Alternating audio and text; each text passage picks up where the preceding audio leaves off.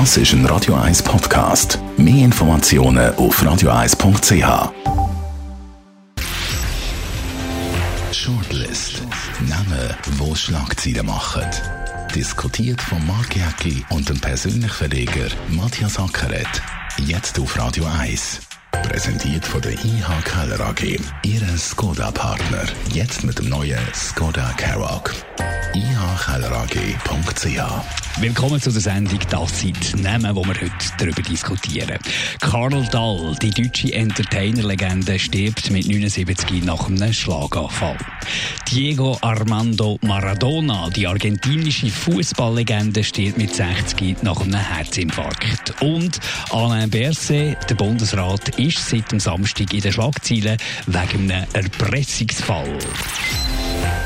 Und die Medien, ausser die Weltwoche, sind relativ zurückhaltend. Was ist der Grund? Wollt man sich nicht verscherzen mit dem Alain Berset? Also, äh, man muss auch wieder ein bisschen unterscheiden, habe ich den Eindruck. Die NZZ ist sehr zurückhaltend. Der Tagi ist relativ offensiv gewesen. Also, der Tagesanzeiger, wo man immer gesagt hat, sei ein bisschen ein Berset-Blatt, äh, hat auch eine Karikatur gebracht. Er, glaube ich, irgendwie in der Unterhose vor der Presse. Also, da habe ich jetzt gefunden gehabt, ist eigentlich relativ weit gegangen. Die Ringepresse ist zurückhaltend äh, die AZ-Medien auch. Äh, vielleicht hat auch jeder, ich meine, die AZ-Medien haben den Fall mit dem Gary Müller, dort vielleicht das Gefühl gehabt, sie haben die Finger verbrennt. Äh, der Blick hat dort den CVP-Nationalrat im Wallis einmal getrieben und gejagt und so. Vielleicht haben sie auch ein Lehrstück daraus gezogen. Äh, ich habe gefunden, die Tagesanzeiger ist fast noch ein bisschen forscher gewesen, sogar wieder die Weltwoche. Aber mir dünkt, es sind alle so ein bisschen auf der Suche nach einem, nach einem ganz grossen Skandal. Was ist der ganz grosse Skandal? Ich sehe ihn nicht ganz. Also da war irgendein Betrugsfall, gewesen, ein Erpressungsfall, gewesen, der ist abgehandelt. Da hat die Staatsanwaltschaft, und ich glaube, dort kann man vielleicht sagen, da ist äh, vielleicht ein Diskussionsbedarf, die hat Beweise vernichtet. Das ist ja eigentlich Geschichte, wenn man auf der Geschichte sieht und nicht, was dort genau ist gegangen in diesem Erpressungsfall. Ja, es hat viele Fragezeichen. Also, es ist eine Blackbox. Man weiß nicht genau, äh, was jetzt passiert ist. Und, und der Berse hat natürlich recht. Bundesrat haben Privatsphäre. Also, der, der völlig ist okay. Bei der Bundesanwaltschaft ist natürlich vielleicht schon ein bisschen gleich die Ungleichbehandlung. Also, wenn wir jetzt da in ein Verfahren Verfahren ihr kämtet, dann würde ich natürlich rigoroser ja, Das ist ja die Frage, das, das kann ich nicht beurteilen. Ja, ist, ist die Vernichtung von diesen Beweisen, ist das äh, Löschen auf diesen Gadgets, auf diesen Geräten, auf diesen Endgeräten, ist das üblich oder nicht? Das weiß ich nicht. Das Wenn das ich. üblich ist, dann ist es ja okay. Ja, das weiß ich auch nicht. Und das weiß ja niemand so richtig. Also, es sind viele, viele Fragezeichen. Was mich jetzt bei dem Fall ein bisschen überrascht hat, ist, dass alle Medien aufgenommen haben. Also die Weltwoche hat am Samstagabend gebracht. Ist ja noch interessant, warum am Samstagabend. Vielleicht haben sie Angst gehabt, dass irgendein Sonntagspress da könnte bringen. Habe ich einmal gehört, die Spekulation. Ich weiß es wirklich nicht. Und es haben es alle aufgegriffen. Also die Weltwoche hat ja schon Fälle gehabt, zum Beispiel über den Präsidenten vom Bundesgericht. Der hat da mit der Scheidung, dort sind ein paar Sachen unsauber gelaufen. Der ist ja dann später auch zurückgetreten. Aber nicht wegen dem Fall. Das hat ja gar niemand übernommen. Also mich hat verwundert, dass wirklich unisono alle Medien haben die Börsengeschichte übernommen. Aber wir müssen den Absender anschauen. Christoph Mörgli hat den Artikel gemacht, selber Nationalrat. Hardliner, SVP Hardliner, hat die Geschichte gebracht.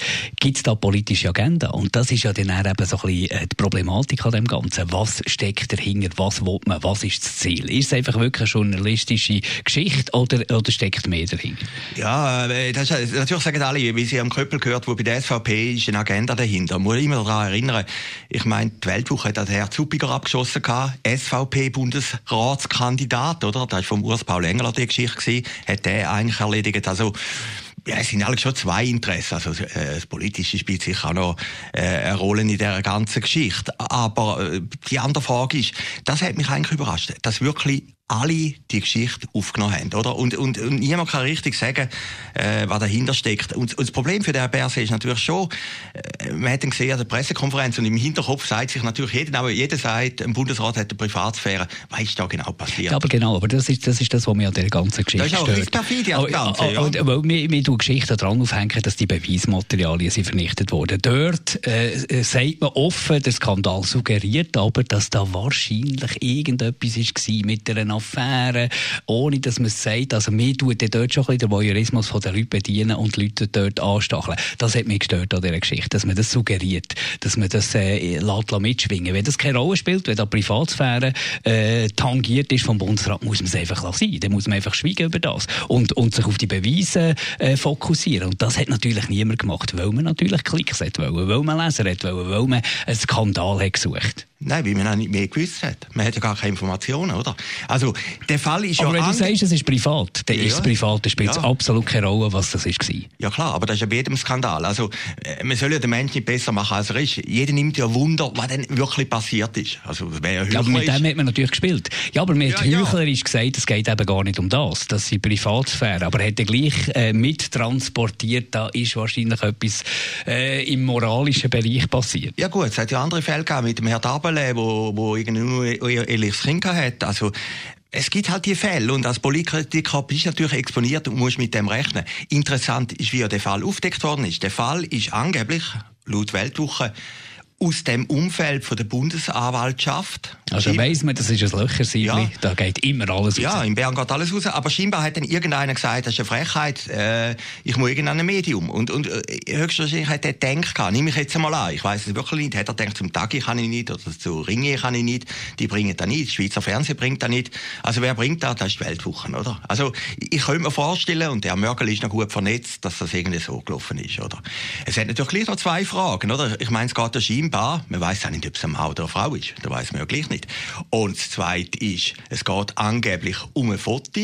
Mal heisst es ein Foto, mal sind es mehrere Fotos, weiß man auch nicht genau. sind unverdächtig. Ja, ja, ja. Aber jetzt hat ja, die Person hat ja, glaube ich, wie viel will? 100'000? 100'000, ja. ja. Hat zwei Konten schon eröffnet, genau, für genau. die Geldübergabe, alles ist eigentlich eingelegt. Für ein Bild, oder? Ich habe meinen guten Freund Alberto Venzago, der ist Fotograf, ich habe gesagt, du hast noch nie ein Foto für 100'000 Franken verkauft, oder?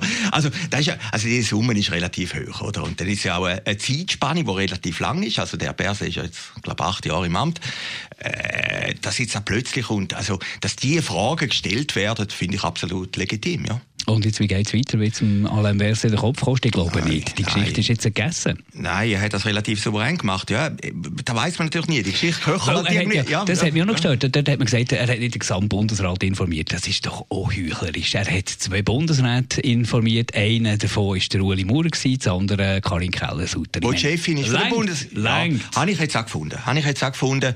Ich meine, es war eine unangenehme Geschichte, oder das war ihm auch peinlich. Begriff ich hundertprozentig.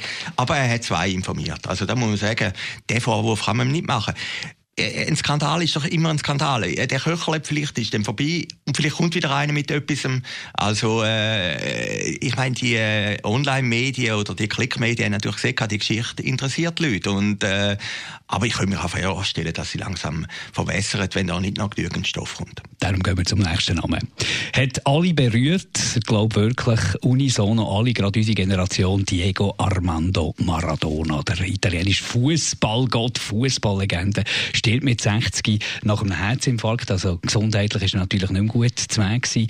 Überall liest man jetzt äh, äh, einen Gott auf dem Feld und halt dann auch das Privatleben, wo ein bisschen Raubbau war am Körper, der schlussendlich wahrscheinlich jetzt auch zum Tod geführt hat. Aber es ist wahnsinnig, wie jeder, auch der, der keine Ahnung hat von Fußball, der sich nicht für Fußball interessiert, wie jeder irgendwie ist das jedem ein nachgegangen. Ja, das ist interessant. Also ich habe gerade einem Kollegen angerufen. Ich bin unterwegs wie gelaufen, habe er gesehen da als Eilmeldung, habe gerade einem Kollegen angerufen.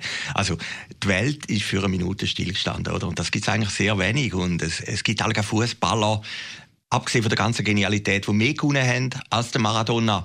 Aber die Einmaligkeit, das unsterbliche Element, die DNA, hat nur er gehabt. Und von dem her ist er vielleicht unsterblicher sogar als der Bele, Beckenbauer, äh, Matthäus, die leben ja alle noch. Er ist schon in seiner Art einmalig gewesen. Er ist halt eben einfach ein Entertainer gewesen, zusätzlich. Das ist das, was wir noch viel sagen. Sport ist am Ende des Tages ist es Unterhaltung. Weil wenn der Unterhaltungsfaktor nicht dabei ist, wenn die Leute nicht zuschauen, dann gibt es den Spitzensport nicht. Und er ist natürlich genau das gewesen, was man sich eigentlich wünscht. Halt im Guten wie im Schlechten. Äh, ein genialer Fußballspieler, der Trickli gebracht hat, der die Leute unterhalten hat im Stadion und halt dann auch für die eine oder andere Schlagzeile gesagt hat. Neben dem Fußballplatz das Gesamtpäckchen ist doch die halt eben eher Unterhaltung erster Güte.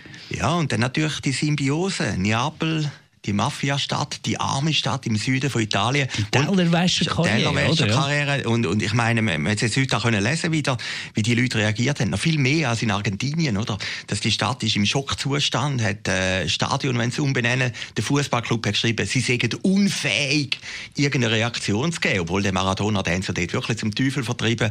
Und äh, das ist jetzt auch etwa 30 Jahre her, dann bald.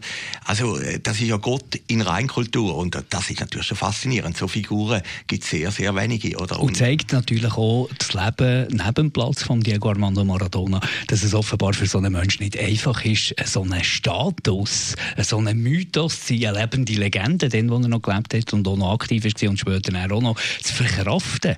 Also da ist wahrscheinlich vieles so auf ihn eingebrochen, dass er fast nicht mehr damit umgehen konnte. Ja, und dann halt in die Drogen geflüchtet ist. Ja, mir hat gestern jemand erzählt, der wo in Argentinien gelebt hat, in Buenos Aires, und das arme Viertel kennt. Die hat gesagt, da kannst du dir einfach nicht vorstellen, oder? Die haben kein Wasser, nichts. Das ist wirklich Armut pur. Und der ist dann eigentlich aus den Gossen raus, ist der hochgekommen, oder? Und, und dann die Geschichte, wie er auf Neapel gegangen ist. Es gibt ja den genialen Film, wo es letztes Jahr im Riffraff gelaufen ist.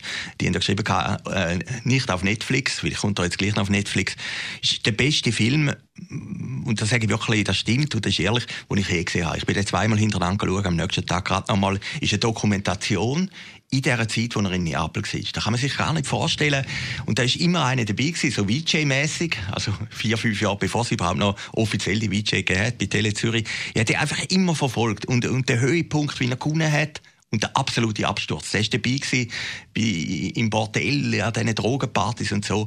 Und der Film ist einem so unter die Haut gegangen. Und dort hat man die Faszination, die Magie von dem Maradona besser verstanden. Und ich habe noch nie erlebt, ich habe es heute Morgen in der Kolumne gesagt, äh, das ist eigentlich meine ganz kleine, kleine äh, Maradona-Erfahrung, dass die Leute nach der Vorstellung sind dort gesessen, zwei Minuten, und nachher haben sie angefangen zu klatschen. In einer völlig normalen Vorstellung am Sonntagabend in einem Zürcher Kino. Das gibt es eigentlich gar nicht. Also Diego Mar Armando Maradona, Legende, die gestorben ist. Und Karl Dahl, wo wir auch noch besprechen äh, die deutsche Entertainer-Legende, die gestorben ist mit 79. Nach einem Schlaganfall ist er auch länger im Koma und nicht mehr erwacht ich habe manchmal das Gefühl, bei diesen Figuren, die da sterben, man ist auch so betroffen, weil man weiss, so Legenden gibt es immer weniger, wo eine ganze Welt, jetzt im Fall von Maradona oder einen ganzen deutschsprachigen Raum wie im Fall von Karl alle damit etwas können anfangen. Weil es natürlich auch nicht mehr die, das eine Medium gibt, wo alle Leute konsumieren.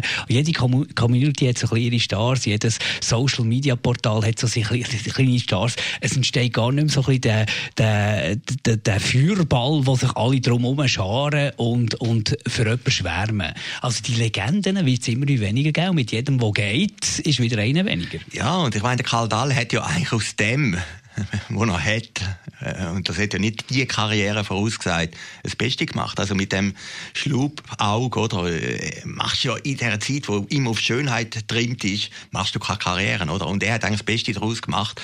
Und ich habe ihn mal gesehen im Berner Theater, das muss in den 90er Jahren sein, ich habe den absolut faszinierend gefunden. Weil der ist einfach ein guter Entertainer gewesen und ist schon dort, in einer Zeit, wo noch nicht so moralim beladen war wie heute, ist dort also wirklich immer knapp an der Grenze vorbeigegangen und hat sie auch überschritten. Ich, ich, mag, ich mag mich erinnern an seine äh, legendäre Talkshow, die er hatte, Late Night Show. Äh, Dallas hat das geheißen, sie hat das geliebt. Und zwar, weil der Humor, ich glaube, das ist seine Spezialität der Humor unter der Gürtellinie, Sachen äh, sagen, die andere sich nicht würden wagen zu sagen, aber es ganz extremes Gespür fürs Timing, fürs Momentum. Und das hat die Pointen dann so extrem gross gemacht. Und das können viele nicht. Oder das ist äh, die Schwierigkeit im Ganzen. Ich glaube, das ist seine absolute Fähigkeit haben. So, äh, äh, äh, das Gespür fürs Momentum. Ja, natürlich. Und dann ist er eben, Kurt Felix hat natürlich gross gemacht. Verstehen Sie Spaß? Der mit der Paula ist er einmal auftreten. Und das sind ja, ja. wirklich, das sind ja so Gegensätze. Kurt Felix, der Gentleman. Ja, oder der, der, der Mann mit der, mit der gepflegten Sprache. Der, der nie irgendwie unter Gürtellinie würde gehen. Auf der anderen Seite der Mann, der nur unter Gürtellinie geht. Und die beiden zusammen haben es irgendwie gut können. Ja, sehr, sehr gut. Und der Kurt Felix hat mir mal gesagt, du musst ja immer den Kontrast nehmen, oder? Auch für eine Sendung verstehen Sie Spaß, wo die Leute eigentlich auch für Schlusszeichen ein bisschen verarscht werden, musst du einen netten Moderator nehmen, oder? Also mit dem Harald Schmidt hat das nicht funktioniert. Wie dann hat es, hat es eigentlich die, äh, ja, drei, es ist noch drei, ein böser geworden, äh, ist noch böser ja, ja, genau. Und da willst du gar nicht. Also als, als Zuschauer willst du dann ein bisschen Spannung, genau, ein bisschen genau, wieder äh, genau. Freundlichkeit. Und, und der Dahl hat natürlich das Gegenstück auch gut gespielt, natürlich perfekt. Und der Karl Dahl ist ja nachher zum Privatfernsehen, ist eigentlich einer der ersten Privatfernsehstars geworden in Deutschland. Also wir mögen uns noch erinnern, wo er dann von RTL zu Sat1 gewechselt ist, irgendwie in den 80er Jahren, hat das ja ganz Deutschland beschäftigt, oder? Wie kann man das irgendwie von dem Club in den anderen gehen? Und äh, nein, mich hat er immer noch fasziniert. Ich habe mir die Frage gestellt, im, ich habe mich ein bisschen vorbereitet auf die Sendung und alte YouTube-Sachen angeschaut von Karl Dall. Würde der heute noch funktionieren? Und ich glaube, er würde eben gleich noch funktionieren. Wir sind ja heute in einer Zeit, die absolut anständig ist. Viel anständiger als die 90er Jahre. Viel anständiger als die Zeit mit dem Privatfernsehen. Und ich glaube, das wäre auf eine Art auch wieder ein wohltuender ja, und vor allem mit, mit, der Lebenserfahrung ist ja bei diesen Comedians so mit der Lebenserfahrung und mit dem Talent. Lebenserfahrung kombiniert mit dem Talent wären die Pointen ja noch viel besser, weil sie genau noch ein filigranes Gespür haben, wenn dass man was muss sagen, wenn dass man welche Pointen muss lancieren. Und darum glaube ich, ja, bin ich absolut einverstanden. Der würde immer noch funktionieren. Ja, er hat doch eine Sendung gehabt, wo er Gäste eingeladen hat. Und das Ziel von dieser Sendung ist einfach, den anderen Volk machen. Ja, Roland schnell. Kaiser ist ja, mal davon ja, zum Beispiel. Dolly Buster ist auch völlig schockiert gewesen. Genau, Roland Kaiser hat am Anfang gesagt, glaube ich, nach vier Minuten singt genau, das Lied, dann, dann haben wir es hinter uns. Ich meine, den musst einfach, das ist ja genial, den musst du einfach bringen. Und der Kaiser hat natürlich funktioniert, er ist verrückt worden. Er ist verrückt worden, Er ist genau. verrückt worden und das macht natürlich so Leute eben unsterblich als unsterblich. Also Sie werden wählen Diego Armando Maradona und oder Karl Dahl. Danke fürs Zuhören. Das war die Shortlist von heute. Uns gibt es wieder in einer Woche. Shortlist mit dem Mark Jäcki und dem Matthias Ackeret. Zum Nachlesen und Abonnieren als Podcast auf radioeis.ch. Radio 1 das ist ein Radio Eis Podcast. Mehr Informationen auf radioeis.ch.